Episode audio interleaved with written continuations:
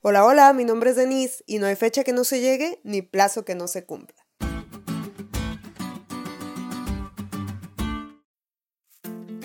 Trabajo en un lugar en que los puestos de alta categoría son transitorios. La mayoría de los jefes duran máximo tres años. Ellos saben que su gestión es corta, así que tratan de formar un buen ambiente laboral.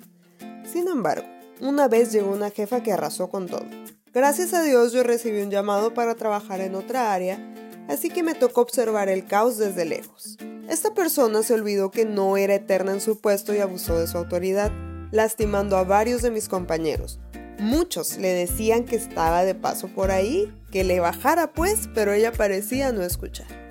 Efectivamente, el término de su gestión llegó y mis compañeros seguían conservando su empleo, mientras que ella dejó de ser jefa no tenía trabajo y se hizo de varios enemigos. ¿Ves lo que te digo? No hay fecha que no se llegue ni plazo que no se cumpla. Así sucedió también con la derrota de Babilonia. ¿Recuerdas el sueño de la estatua? Tal y como lo anunció el profeta Daniel, Babilonia cayó. En una noche de diversión y borrachera, Babilonia la Grande es derrotada y sin batalla alguna. Según un importante historiador, los persas cavaron un canal para desviar el río Éufrates e invadieron la ciudad a través del lecho del río.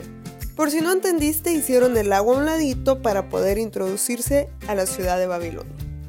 Así fue conquistado el gran imperio babilónico, el mayor que la humanidad haya conocido hasta ese momento. Esa misma noche Belsázar fue asesinado. ¿Y de qué le servía tanto poder, tantas riquezas, tanta arrogancia?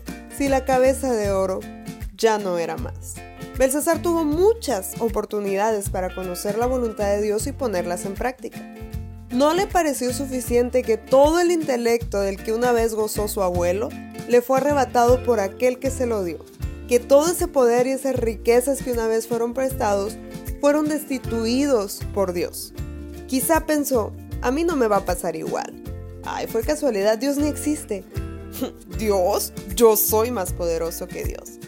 O cualquier otro pensamiento para justificar su orgullo y el deseo egoísta de satisfacer sus anhelos.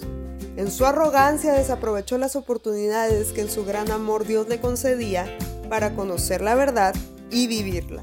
Tristemente la historia de Belsasar no termina como la de su abuelito, que aunque terco reconoció a su creador. La historia de este mundo ya está dicha.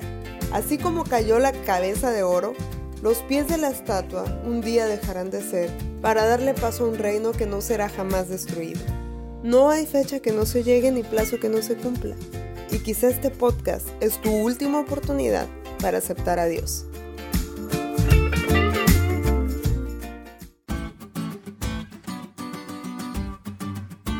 ¿Te diste cuenta lo cool que estuvo la lección? No te olvides de leerla y compartir este podcast. Es todo por hoy, pero mañana tendremos otra oportunidad de estudiar juntos.